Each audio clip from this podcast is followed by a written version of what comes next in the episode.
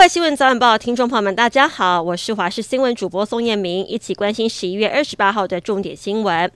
听众朋友要好好把握今天的好天气。今天只有在东半部恒春半岛会有零星的短暂雨。明天上半天都还是晴朗舒适的天气，但是到了晚上，东北季风来报到，北部、东北部、马祖地区将转为有局部短暂雨的天气。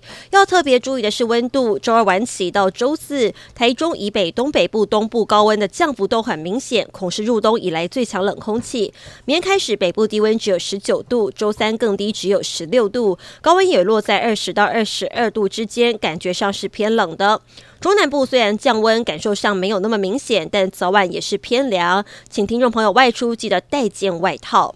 十月十三号，台湾开放边境之后，不少民众规划来台旅游。根据交通部观光局统计，今年十月份来台旅客人数达到九万三千两百零六人，跟去年同期相比，成长了百分之五百六十。其中以美国人数最多，有一万三百六十一人，成长百分之九百三十五。第二名则是日本，有九千六百二十五人，成长百分之八百零四。欧洲地区则是有七千九百九十二人，成长百分之三百七十九。来台旅客有超过一半。是二十到三十九岁青壮年，大多是以观光为主，其次是商务目的。而十月份入境旅客在台停留时间以八到十五天比例最多。随着疫情趋缓，国门重启，入境旅客数也明显的增加。时代力量今年在九合一选举提名了五十九名候选人，但是只有当选了七名民意代表，一位里长。时代力量全台只剩下六席议员。党主席陈椒华昨天晚间召开临时决策委员会议，负起了政治责任。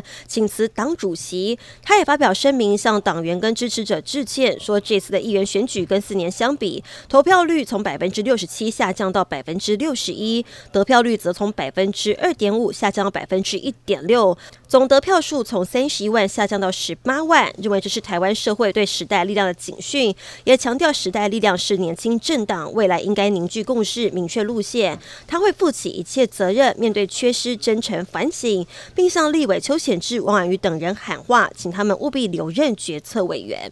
即使全球疫情趋缓，也以跟病毒共存为政策原则，中国却坚持动态清零。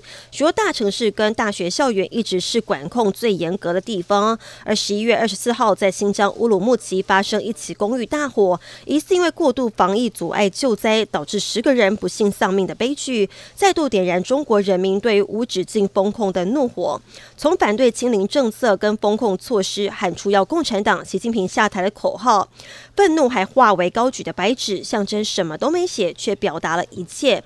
这场白纸革命正延烧到全中国。日本福冈水族馆的一只海獭，二十七号预测日本世足第二战会赢哥斯大黎加，可惜没有中。这次预言的动物是十四岁的雄性海獭，在之前日德大战中就神准预测到日本会赢而出名。而他也预测这一次日本跟哥斯大黎加的比赛，如果选择红色小飞盘，就是日本赢，白色是对手赢。而他毫不犹豫游向了红色小飞盘，预测日本会夺下胜利。很可惜，日本以零比一输给哥斯大黎加，也显示他的预测失准了。